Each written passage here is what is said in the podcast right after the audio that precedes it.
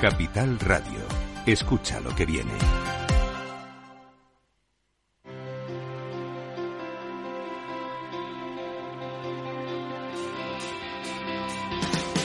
Capital, la Bolsa y la Vida, con Luis Vicente Muñoz. Continuamos en este programa especial en el que estamos haciendo un saludable ejercicio también de transparencia.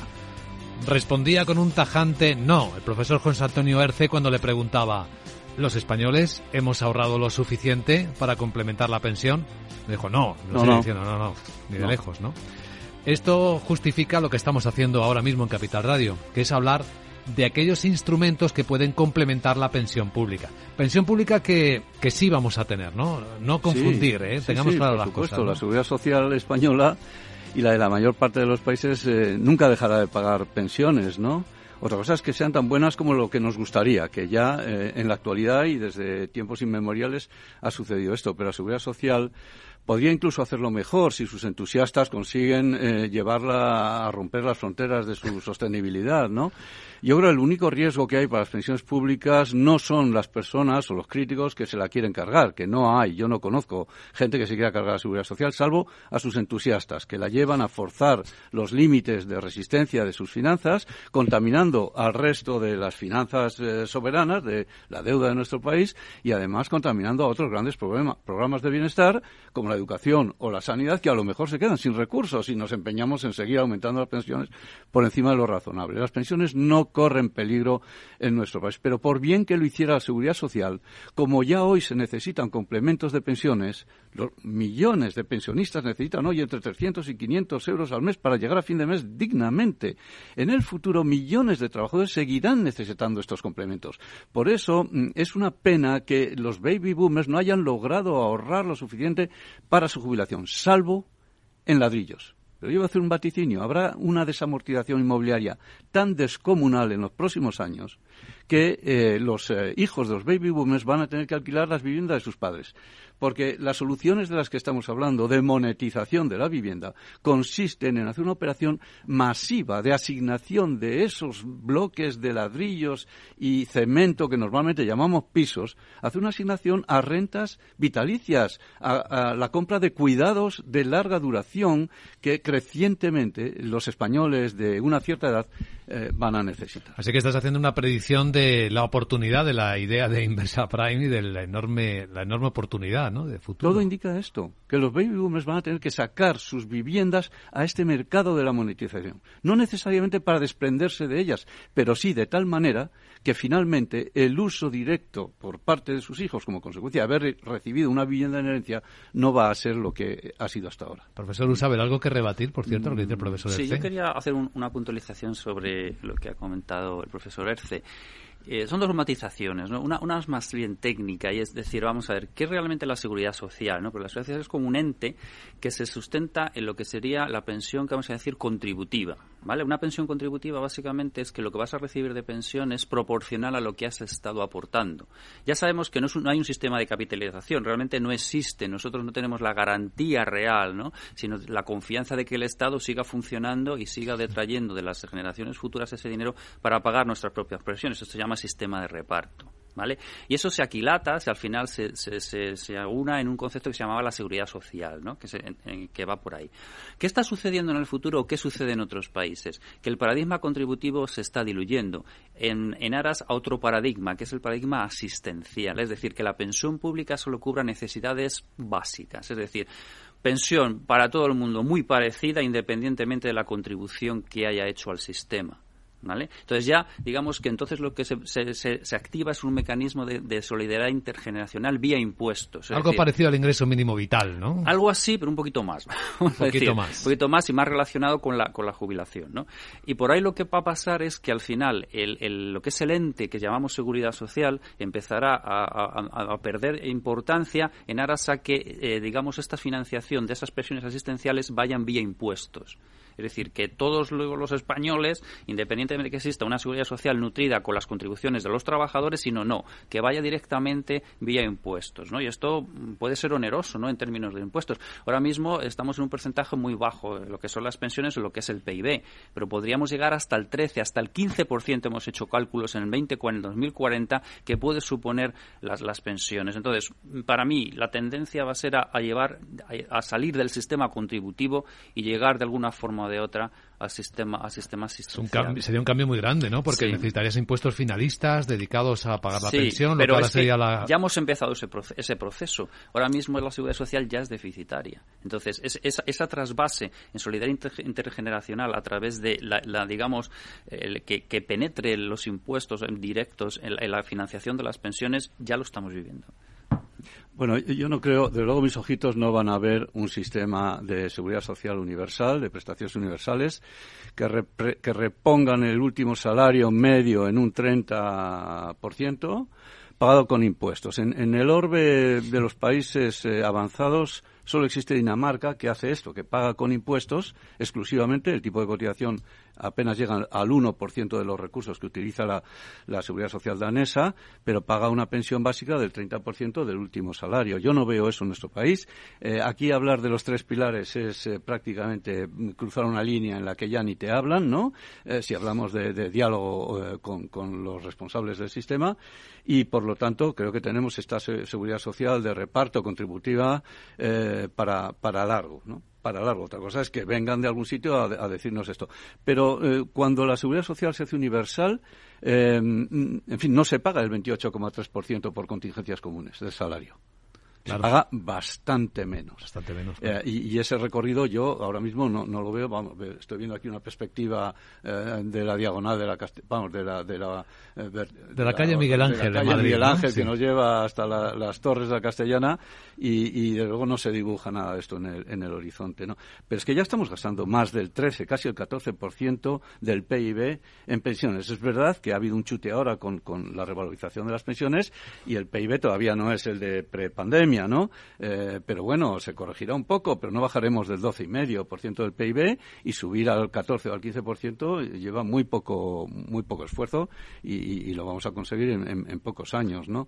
Eh, no sé, yo me refiero a una situación que es eh, la que tenemos, que el sistema público de pensiones consume unos recursos descomunales, que no se puede subir su financiación vía cotizaciones sociales porque ya está muy distorsionado el mercado de trabajo que se enfrenta a la transformación digital que, lo está haciendo transitar hacia esferas desconocidas, ¿no? Y, que no estamos tampoco anticipando y, bueno, creo que la necesidad para complementos de pensiones va a seguir estando ahí. El único recurso que tenemos son las viviendas para atender en los próximos 20 años a, la jubilación de los baby boomers, porque olvídense del, mecanismo de equidad internacional, eso no va a llegar recursos, ¿no? Y este es el panorama. Así que centremos nuestra mirada en cómo complementar la pensión y en el ladrillo que dice el profesor Erce. ¿Cómo distinguir, eh, cómo encontrar las diferencias y qué le puede interesar a uno más? Esto se lo pregunto también a Enrique Isidro, de los productos que hay en el mercado para los mayores para complementar las pensiones. Porque si pensamos en vivienda, alguien va a decir, ¿qué diferencia hay entre la vivienda inversa y la hipoteca inversa? No tiene nada que ver, ¿no? La, vivienda inversa lo que está haciendo es eh, monetizar tu patrimonio eh, con una operación de, de compra-venta y alquiler en unidad de acto de tu vivienda. La hipoteca inversa es una financiación, es una financiación con un colateral, una garantía, que es una garantía hipotecaria, eh, que tiene sus características particulares, que para una parte de la población en unas circunstancias socioeconómicas y eh, de edad determinadas puede ser interesante, pero no tiene nada que ver, son dos productos totalmente eh, diferentes. Eh, nosotros, cuando hablamos de vivienda inversa, hablamos de un producto que hoy se, se firma, se ejecuta y tú sabes cuál va a ser tu futuro sin ninguna incertidumbre por el camino. Porque tus riesgos, que el principal es la valoración de ese inmueble lo has vendido vendiendo el inmueble. Es decir, a las personas mayores si hay algo que les que les descoloca son las preocupaciones. Hay que dar algo transparente y hay que dar algo sin riesgos. Y eso es lo que, lo que nosotros ofrecemos. Eh, eh, a mí me gustaría hacer una mención especial a cómo, cómo se acercan las oportunidades. Y no es a través de los propietarios. Los propietarios son personas eh, muy mayores hmm. y, y normalmente el perfil es aquel hijo, 55, 65 años, con su vida hecha, su piso, sus hijos trabajando, pero sin capacidad de ayudar a sus padres. Él es el que busca la solución para que sus padres mejoren su calidad de vida, porque no necesitan heredar el piso, pero no quieren ver a sus padres viviendo eh, eh, bajo unas circunstancias o a un nivel que no es el adecuado para el esfuerzo que han hecho durante toda su vida. Así que son los hijos los que gestionan normalmente esto, ¿no? sí, sí, sí, este sí, sí, por supuesto. Eh, hay personas que hacen operaciones de vivienda inversa que son muy mayores, evidentemente necesitan ayuda. es más, no es que necesitan ayuda, es que las operaciones nacen con los hijos, en muchos casos con abogado eh, por supuesto todas ellas en notaría y una transparencia total y absoluta. Entonces, de los productos que hay en el mercado, digamos que hay unos que son vía financiación, eh, financiación que en una inmensa cantidad de casos, terminada la financiación, vas a tener que vender el piso para hacer frente al principal de esa financiación, mm. principal más cargas. Pero bueno, es financiación. Dentro de las que son venta, el producto más flexible que hay hoy es la vivienda inversa. Y digo que es más flexible porque tiene todas las características mm, frente al propietario de la nuda propiedad, pero sin la rigidez de los cálculos de la nuda propiedad mm, por el contrato de alquiler que te comentaba antes. Sí. Eh, el sale and leaseback es una fecha fija, aquí es vitalicio, no tiene la rigidez de la fecha fija. Es decir, eh, dentro de las modalidades que tenemos en el, en el mercado de licuación de la vivienda, claramente eh, el mejor producto es, vivienda. ¿Y el alquiler se actualiza según el IPC? No. ¿No? Sería otro riesgo. Hay que eliminar riesgos. Lo hemos fijado el primer día, cuota fija hasta que se empiece a bonificar el alquiler y desaparezca. Mm, ese detalle es interesante. Eh, Miguel, no sé si te quedaste a punto de responder algo antes o... No, no, no, simplemente... Bueno, si me permites algo completar alguna cosa, Enrique.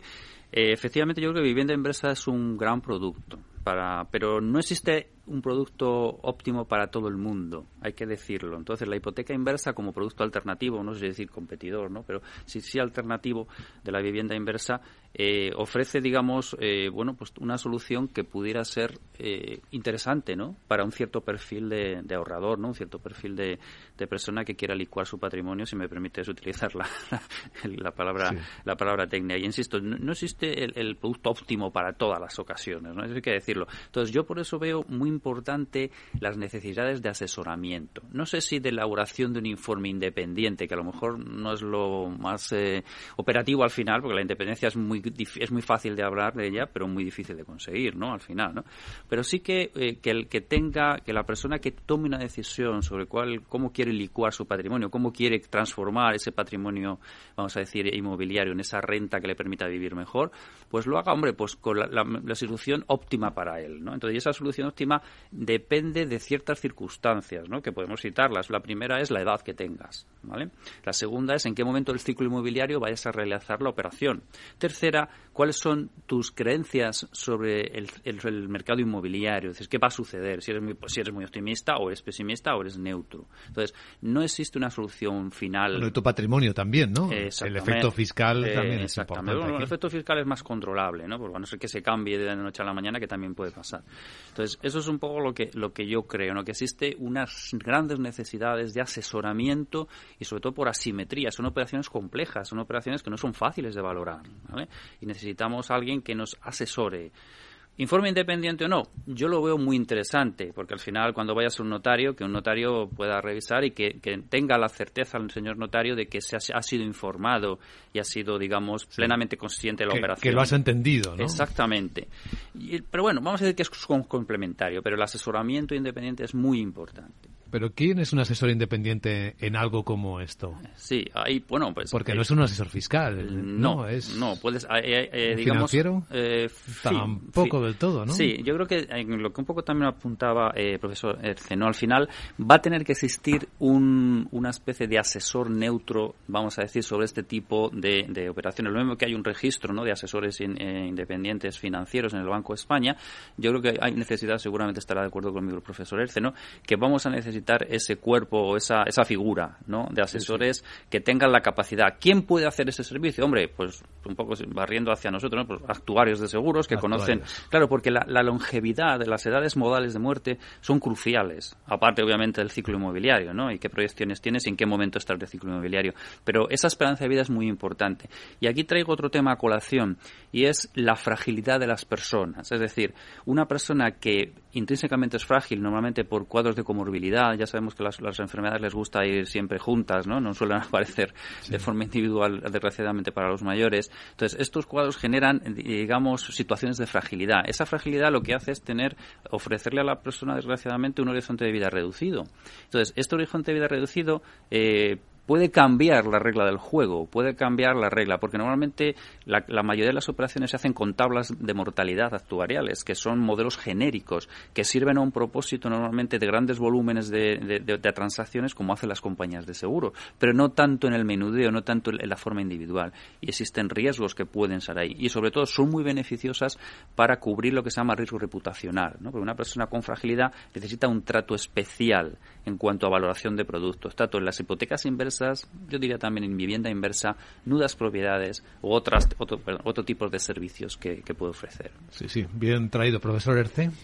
Bueno, yo creo que la monetización previsional de la vivienda, es decir, la licuación del activo inmobiliario que millones de hogares españoles tienen en sus carteras de, riqueza como prácticamente el principal ítem, eh, está a la vuelta de la esquina, lo que no sabemos cuán lejos está la esquina, pero eh, está claro que tarde o temprano y más pronto que tarde va a estallar, digamos, en el sentido eh, positivo del término la necesidad de organizar todo este mercado. Productos como el que nos está presentando eh, aquí el vicepresidente de, Inversa Prime eh, son muy necesarios, van a ser muy necesarios. Organizar ese mercado significa, empezando por lo que acaba de decir el profesor Usabel, de, el asesoramiento independiente sobre la gama de productos existentes, pues también armonizar y homogeneizar el tratamiento fiscal de la media docena larga de productos que ya existen en, el, mercado, ¿no? Y se han mencionado aquí eh, unos cuantos, por supuesto, la vivienda, la vivienda inversa, ¿no?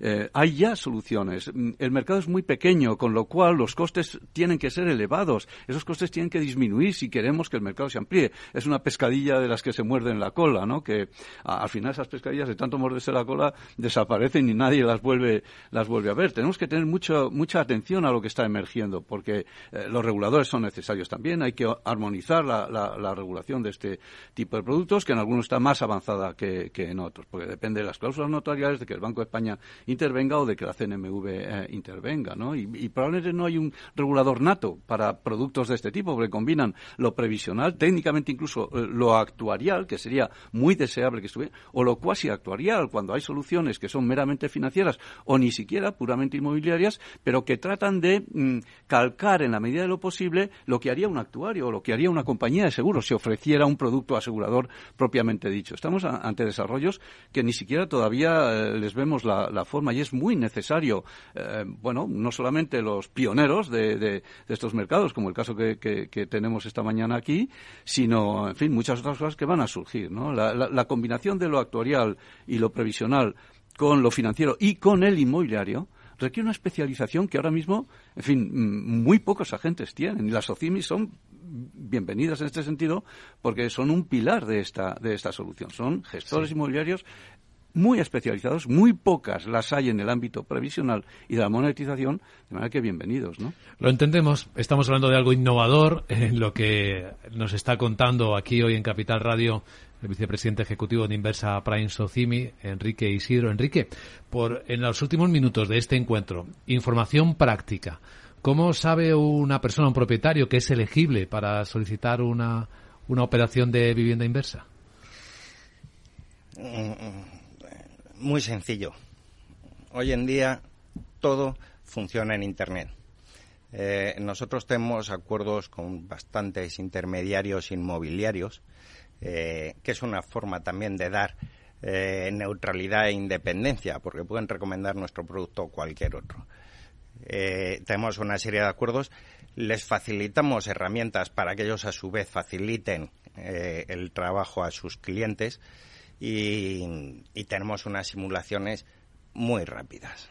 Eh, eh, a través de una calculadora hecha ad hoc somos capaces de, en muy breve espacio de tiempo, darte en grandes magnitudes cómo, cómo sería la operación. En caso de que encaje, entonces ya empezamos a trabajarla más en serio, haciendo la tasación, hablando con el propietario, entendiendo sus necesidades y diseñando ese contrato que yo te decía que es un contrato individualizado. Pero lo primero es a mí las grandes cifras me encajarían o no.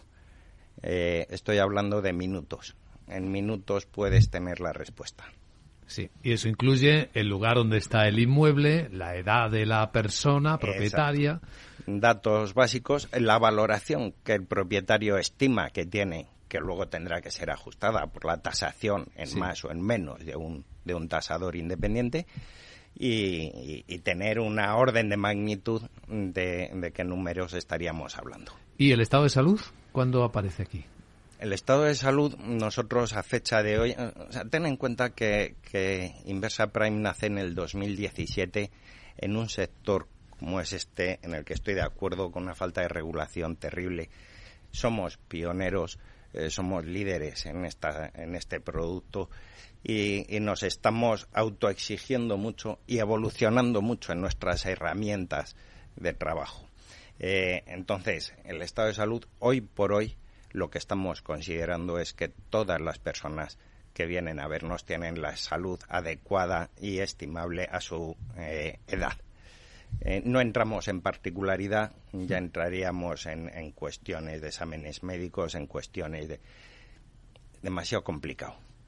Eh, vamos paso a paso, vamos evolucionando.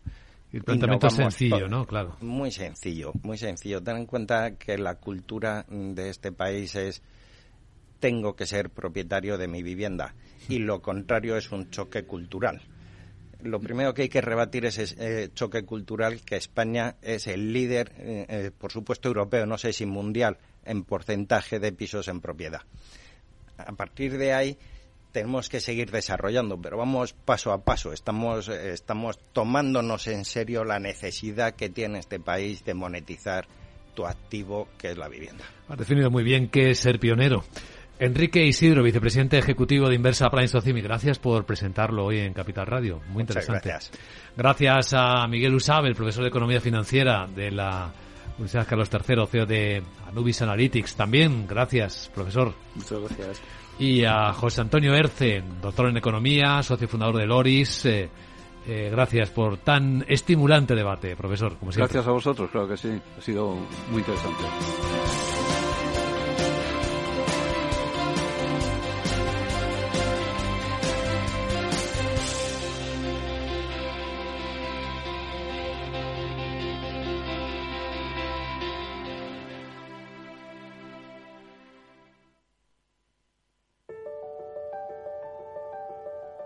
Capital Radio lanza el nuevo formato de Cripto Capital, todos los lunes a las 3 de la tarde con el maestro de trading algorítmico Carlos Puch Sajibela. Lo que nadie te cuenta, escúchalo en Cripto Capital.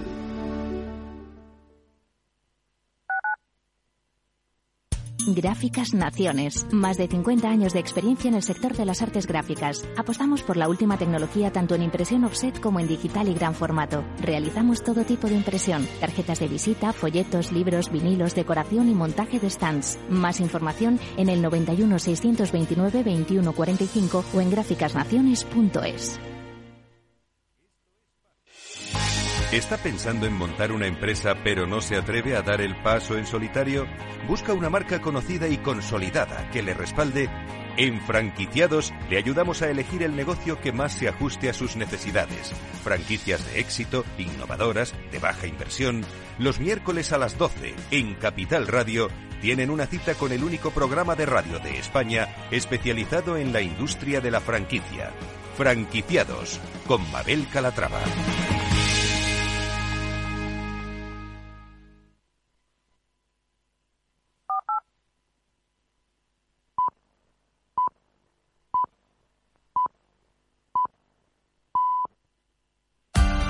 Capital Radio.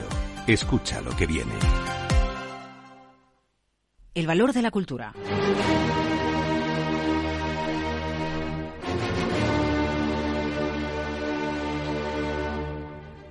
¿Cómo se crea valor para una sociedad a través de la cultura? ¿La cultura resulta atractiva para la inversión en general? ¿Gana atractivo ahora que hablamos tanto de inversión de impacto? Iguay, la Escuela Superior de Música Reina Sofía han publicado el informe El valor de la cultura. Les dejo dos datos. La industria de la cultura en España genera alrededor del 2,4% del PIB y supone el 3,5% del empleo.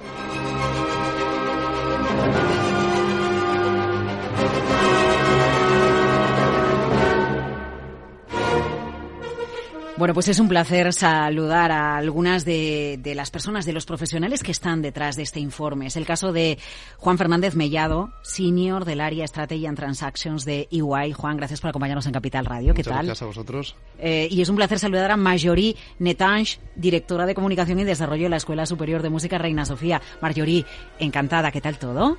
Muy bien, encantada de compartir ese momento con vosotros. Eh, voy a incorporar enseguida a alguien muy especial que sabe mucho de cultura y de cómo se está desarrollando la política pública en, en nuestro país.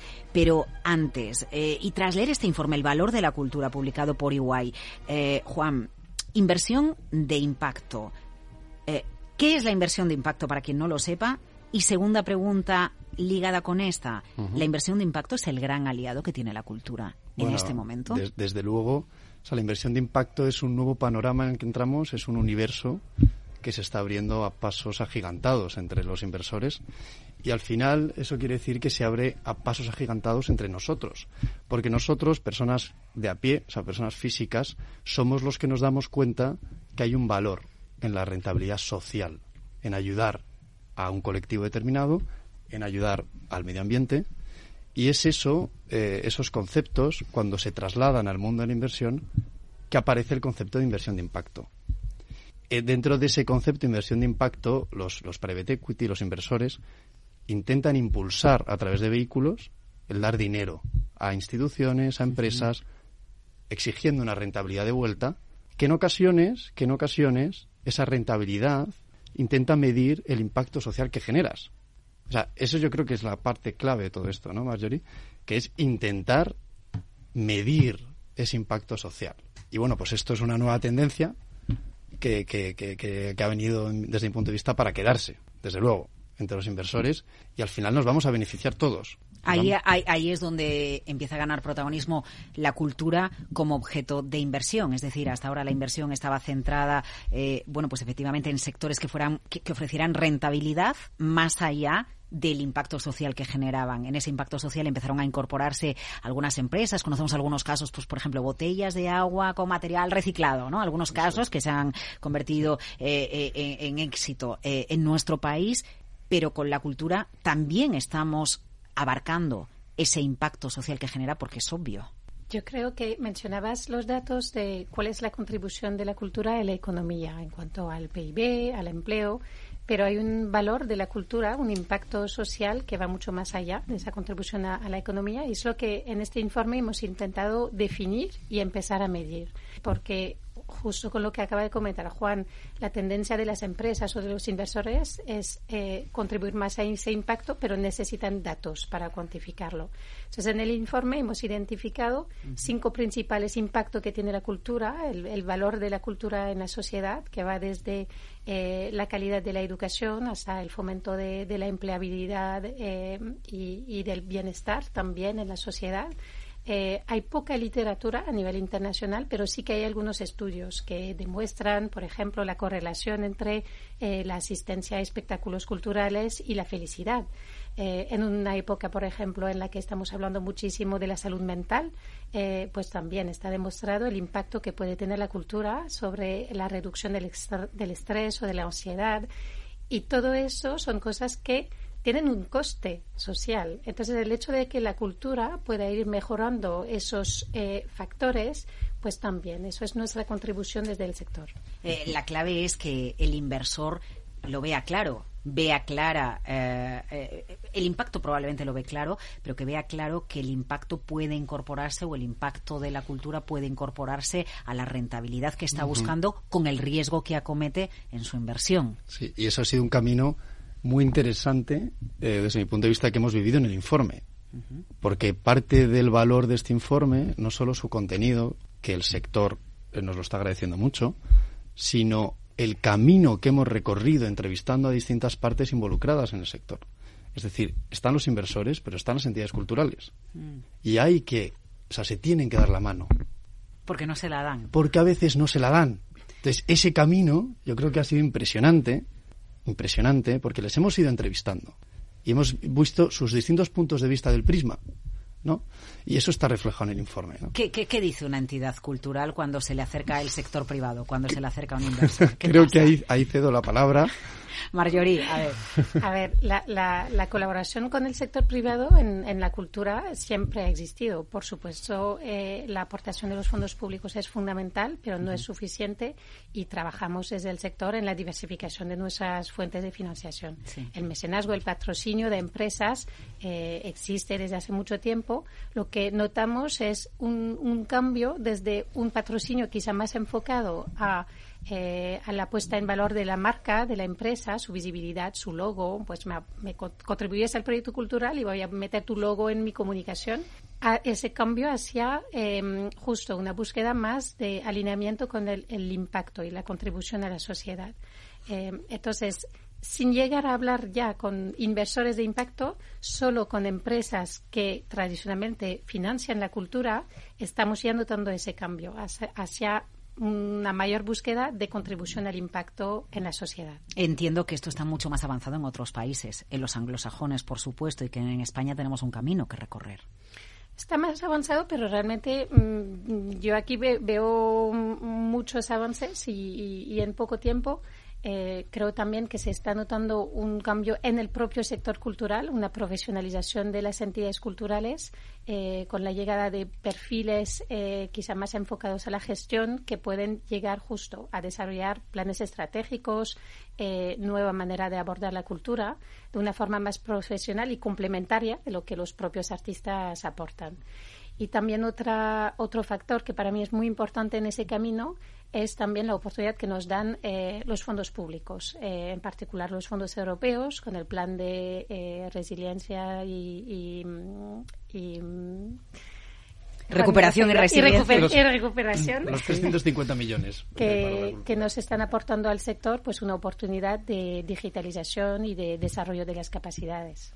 Eh, bueno, me gustaría incorporar en este, en este punto de la charla al viceconsejero de Cultura y, Turismo de, la Comunidad de Madrid, el secretario más de Cultura del Partido Popular eh, en Madrid es Daniel Martínez. Daniel, gracias por acompañarnos en Capital Radio. ¿Qué tal? Hola, ¿qué tal, Laura? Un placer estar contigo. Muy interesante este informe de Iguay, ¿no? Y, ver cómo hay campo, cómo hay recorrido para que, para que se den la mano, bueno, pues la, la, la inversión eh, la cultura y, juntos, eh, bueno, pues busquen una mayor visibilidad de, de lo que es la, inversión con impacto, con lo que nos decía Marjorie al principio. Eh, cómo mejora una sociedad cuando se apuesta por la cultura. Eh, recientemente, y además yo creo que es cuestión de, días, ustedes en la Comunidad de Madrid han lanzado un programa para acelerar, de aceleración empresarial para las industrias creativas y culturales que casa perfectamente con esa idea de, buscar más colaboración público-privada. Fíjese, se me ocurre que, hace unos años eh, sucedió en la sanidad, hace unos años sucedió en la educación, que empezó a, dar, a darse la mano el sector con la iniciativa privada. Y esto podría acelerarse a raíz de programas como este. ¿En qué consiste este programa, Daniel? Pues es un programa que lo que persigue básicamente es eh, mejorar las competencias profesionales y empresariales y acompañar eh, los proyectos culturales desde una perspectiva netísimamente empresarial. Eh, y por otra parte, también ayudar económicamente a las inversiones de capital de esos proyectos seleccionados. Nuestro objetivo es en los próximos meses seleccionar 50 proyectos, al menos 50 proyectos empresariales culturales de todos los subsectores de la cultura. Esto es importante porque la cultura es eh, empresarialmente muy rica y muy diversa. No es lo mismo hablar de videojuegos que hablar de artes mm. escénicas o que es, verdad su matiz, ¿eh? porque pensamos en, en, cultura y pensamos en teatro y en un concierto de música. Claro, efectivamente. Y aquí, eh, desde el punto de vista económico, es muy interesante. Y yo creo que unos subsectores pueden aprender de otros subsectores que han ya desarrollado un camino eh, digamos, más adelantado tal vez en lo que puede ser el desarrollo empresarial y económico. Eh, específicamente sobre nuestro programa de aceleración eh, empresarial para el sector de la cultura, eh, las bases se, publicaron ya hace un tiempo y la convocatoria saldrá la, probablemente la primera semana de febrero. A partir de ahí habrá 20 días hábiles para presentar los proyectos. Estamos hablando de una inversión de 4,9 millones en esta edición de los cuales 3,4 se dedicarán a las, a las ayudas a inversiones de capital y 1,5 a la formación. Eh, la formación es muy importante porque no solamente es una formación eh, digamos, al, eh, simplemente académica. Es una formación de escuela de negocio, es una formación que te permite, en términos prácticos, mejorar tu proyecto y em, ejecutar un negocio. Lo que nos sucede a veces cuando nos hablan eh, los hubs o, los centros donde reúnen a startups. Viene un biólogo que tiene una idea buenísima, pero no tiene ni idea de cómo se monta una empresa. Y aquí lo ideal es que en un hub no se, sea una diferente talento para que un proyecto se convierta en un proyecto empresarial e invertible. Efectivamente, y por eso, y como en la Comunidad de Madrid estamos convencidos de que el expertise del sector privado es fundamental en, muchos proyectos ambiciosos que tenemos, nos hemos asociado con eh, algunas eh, empresas aceleradoras eh, que entendemos están en, lo mejor del ranking nacional de empresas de aceleración. Estamos hablando de, estamos hablando de Guaira, de Telefónica, Lanzadera y, y EAE e Business School. pueden pueden llegar proyectos que vengan de la mano de otras aceleradoras o que cuenten con otras empresas privadas. Damos libertad al, emprendedor a que utilice la empresa que estime conveniente, pero nosotros hemos recomendado, tras estudiar el mercado, estas porque nos parece que bueno es importante garantizar cierta calidad en, en esa mm, génesis de cualquier proyecto empresarial. Eh, en el informe de, de se cita un, un, término, bueno, son dos, ¿no?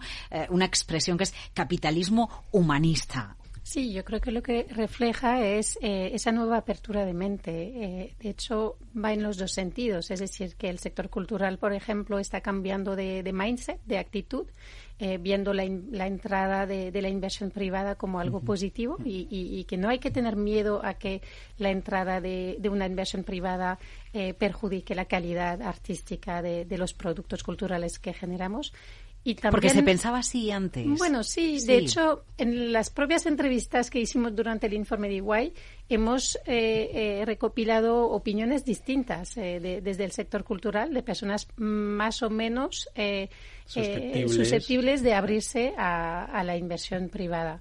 Pero el camino en general sí que lo veo hacia esa tendencia de, cambio de actitud.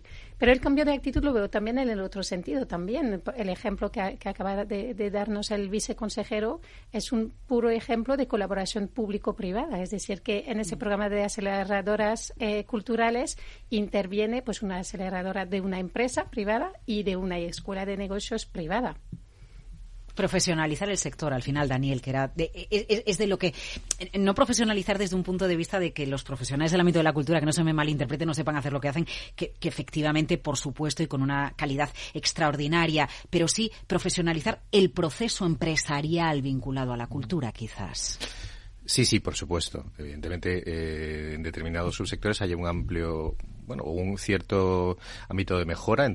Siempre tenemos que intentar tener mejores competencias y sobre todo entender que mm, la cultura juega ahora en un mercado global. Es necesario incrementar nuestras competencias para poder estar a la altura del reto.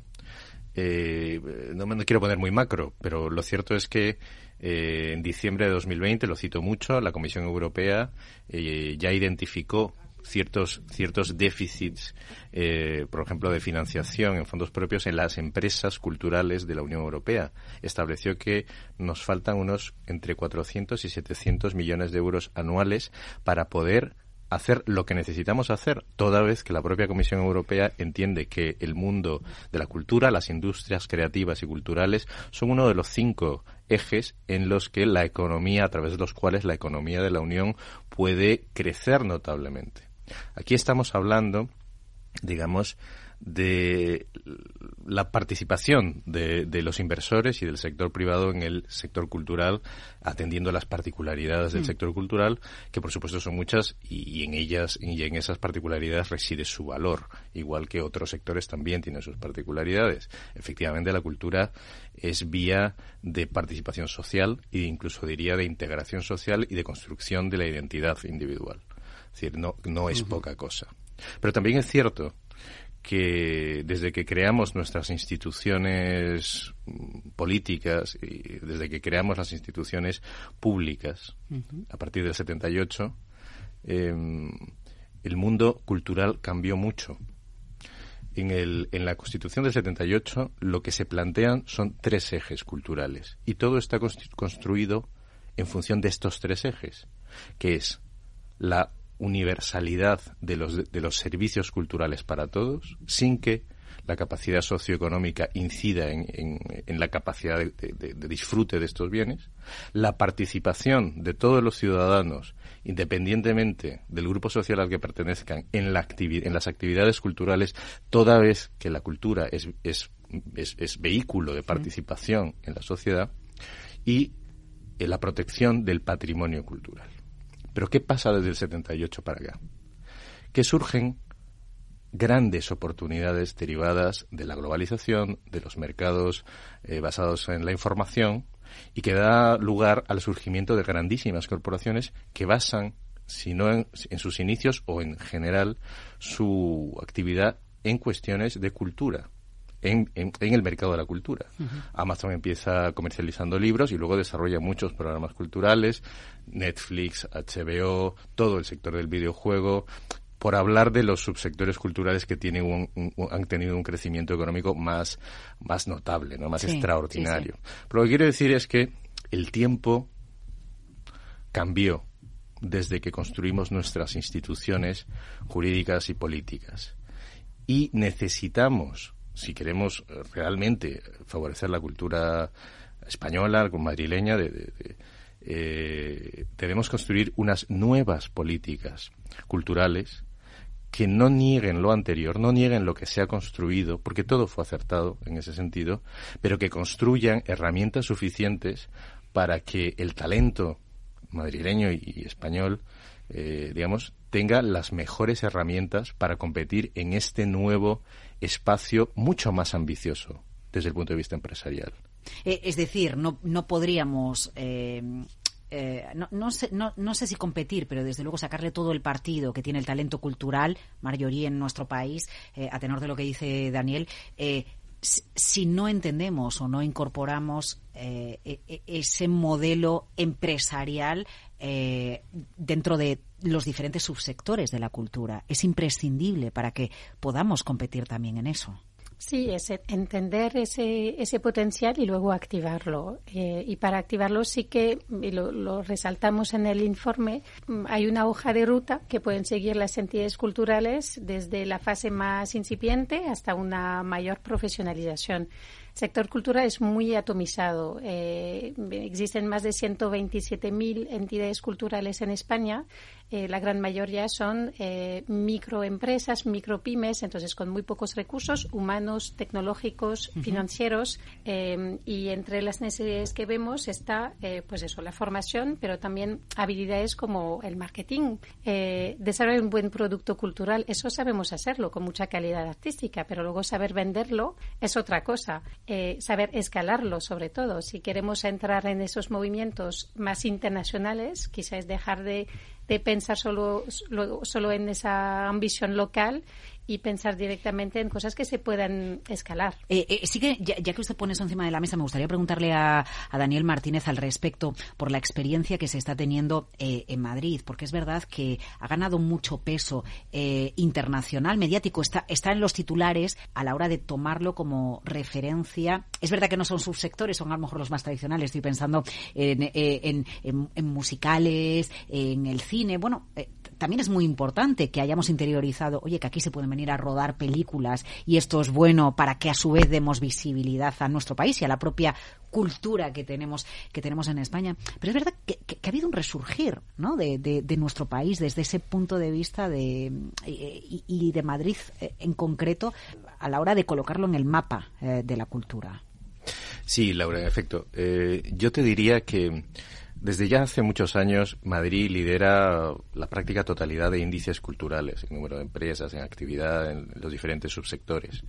Eh, lo que permitió la, la, pandemia, eh, tan desgraciada en tantos, en tantos sentidos, es que el hecho de, la, de nuestra decisión como gobierno regional de mantener la actividad abierta en toda la medida de lo posible, compatibilizándolo con las, con las medidas de prevención sanitaria, es verdad que nos convertimos de la noche a la mañana básicamente en el único lugar del mundo donde la cultura seguía en activo. Y eso, y eso permitió visibilizar toda la actividad cultural y la calidad cultural eh, que tenemos en Madrid. Entonces, a partir de ahí eh, surgen nuevas oportunidades. Y yo creo que los inversores internacionales se dan cuenta no solamente de los recursos y las oportunidades culturales en términos económicos que hay en la Comunidad de Madrid, sino también en términos generales del buen lugar que, es el buen destino inversor de la Comunidad de Madrid en términos de negocio generales. Estamos hablando de que aquí se, hay un sistema fiscal muy favorable a la inversión, se defiende mucho la seguridad jurídica y en general Madrid es una sociedad muy abierta donde venir a hacer negocios es tal vez más sencillo que en otros lugares. Eh, la parte fiscal me interesa mucho por un motivo. Hasta ahora, a lo largo de, bueno, cuando hacíamos informaciones vinculadas a la inversión en cultura, parecía que esto era como los planes de pensiones cuando se cerraba el año. Metes dinero en un plan de pensiones porque tienes una desgrabación fiscal y en muchas ocasiones eh, eh, había esa idea, ¿no? Bueno, pues apoyas algo, un proyecto cultural porque hay una desgrabación fiscal. Pero también sería bueno para el sector que, que, que, que la fiscalidad sí sea un vector de atracción, pero que haya otro que sea la propia rentabilidad que puede ofrecer el mero negocio cultural, ¿no, Marjorie?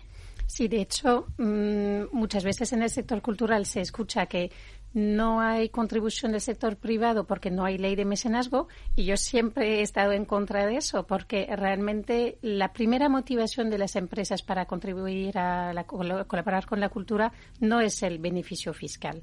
Eh, es más pues su, su, propio interés por justo la contribución que puede tener, pero es verdad que en términos de rentabilidad sí que existen eh, ofertas culturales y, o hay un potencial de activarlos eh, que pueden generar su propia rentabilidad. Siempre habrá una parte de la cultura que, que es deficitaria de por sí, pero puede ser complementada por otros ejes de acción, en particular en el ámbito, por ejemplo, de la educación, vinculando la educación artística, educación en, enseñanzas artísticas. Ahí sí que vemos un gran potencial de sacar productos que son rentables y que pueden ser atractivos para esos inversores. Eh, miramos a Estados Unidos y pensamos eh, en, Broadway y Nueva York y los musicales, en la industria cinematográfica de, Hollywood, aunque es verdad que las plataformas tecnológicas, bueno, pues le han quitado un poco de protagonismo al Hollywood tradicional, pero pensamos en Austria y pensamos en la industria musical Eh, Daniel, ¿qué, subsectores o, dónde está el potencial de, desarrollo cultural eh, en nuestro país en este momento? Madrid en concreto, bueno, siendo la capital, lleva buena parte de, la, del liderazgo en esto.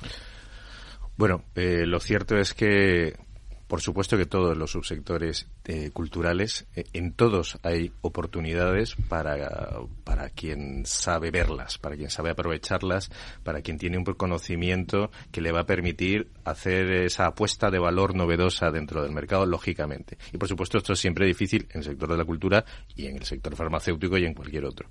Pero específicamente sobre los subsectores que en este momento podríamos decir tienen más fuerza. Bueno, Mm, por supuesto, por supuestísimo, que el sector del videojuego, que ya factura en términos mundiales más que solo el resto del audiovisual, si les consideramos a ellos parte del audiovisual, ahí hay unas cifras verdaderamente formidables y tenemos un problema eh, en términos de balanza comercial. Eh, consumimos mucho más lo que producimos.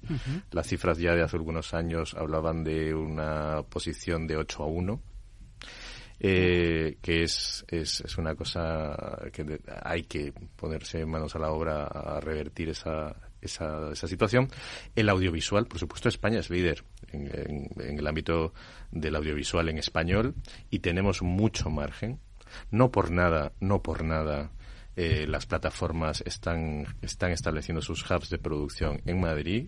Podemos ver la formidable instalación de Sequoia, mm. eh, que básicamente está dedicada a la producción de Netflix en Tres Cantos. Es espectacular y es una maravilla y un orgullo para todos los que estamos, para todos los madrileños. Eh, diría que, a pesar de ser un sector muy tradicional, y, muy maduro, muy maduro. El sector del libro también es eh, empresarialmente eh, muy significativo, sobre todo porque no solamente está el libro de ediciones generales, digamos, novelas, ensayos, está también el libro educativo y aunque no sea, digamos, parte de la cultura popular, el libro educativo es parte de la industria editorial. Y eh, yo he visto modelos de negocio ya aplicados, no, no, los mencionaré por, por, por respeto a los, a los protagonistas, de enorme éxito en otros sectores mucho más insospechados. Yo he visto algún modelo de negocio últimamente, alguna empresa que está teniendo un éxito enorme en artes escénicas y cuando vi el modelo dije, bueno, esto, esto me está cambiando la, percepción y la comprensión profunda que yo tenía de, de todo este. Porque se este le da la vuelta y no tiene nada que ver con la lo que se ha hecho tradicionalmente. Sí, efectivamente, porque aparece alguien y le da la vuelta a las normas de ese subsector. Juan, Juan, ¿por qué, ¿Por qué afirma? y es que además es, eh, es muy interesante esto que comenta, porque es que eh, eso nos recuerda que es posible otro modelo de negocio. O sea, es que, los, es que, se, es que se ve. Y acabamos, Marjorie, un apunte. Que yo creo que en todos los subsectores de la cultura tenemos ese potencial en la Escuela Superior de Música Reina Sofía, por ejemplo, para vincularlo con lo que acaba de comentar el, viceconsejero, acabamos de desarrollar un programa con realidad virtual para el desarrollo de la educación musical. Entonces, esa industria que sí que funciona muy bien, la del videojuego o de la realidad virtual, pues también en nuestros sectores más tradicionales, como la música clásica, los podemos incorporar.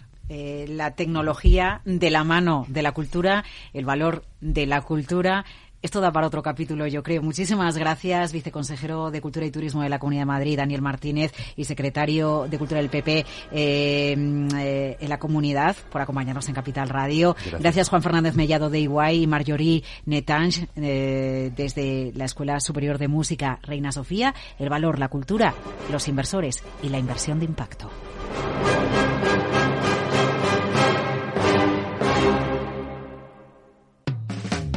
Capital, la Bolsa y la Vida.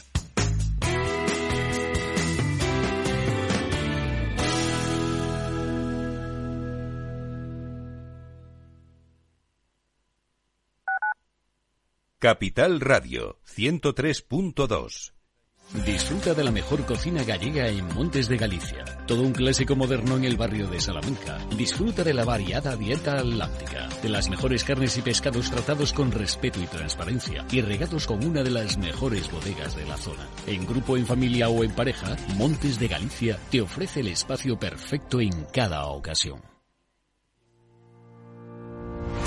Los miércoles a la una de la tarde en Capital Radio, Gestión del Talento. El escaparate de la formación para el empleo. Expertos formadores, agentes sociales y representantes de la Administración se dan cita en este espacio para impulsar el valor de la formación y el talento. Un espacio de Fundae, la Fundación Estatal de Formación para el Empleo, dirigido por José Joaquín Flechoso. Inversión Inmobiliaria acompaña al mercado inmobiliario en este nuevo ciclo. Todos los jueves de 10.30 a 13 horas, el inversor encontrará las claves para realizar su mejor inversión. La mañana de los jueves en Capital Radio tomamos el pulso al sector inmobiliario. Noticias, análisis de mercado y debates donde los protagonistas del sector podrán contar en primera persona los retos a los que se enfrenta el ladrillo. Inversión Inmobiliaria pone la voz al sector inmobiliario. Aquí, en Capital Radio. Escucha cada jueves, a partir de las 11 de la noche, en Líderes Globales, las entrevistas que Raúl Castro nos trae desde Florida. Personas inspiradoras de habla hispana que han destacado en sus actividades más allá de nuestras fronteras y que nos dejan sus enseñanzas y aprendizajes desde el punto de vista más personal. Líderes Globales, con Raúl Castro, en Capital Radio.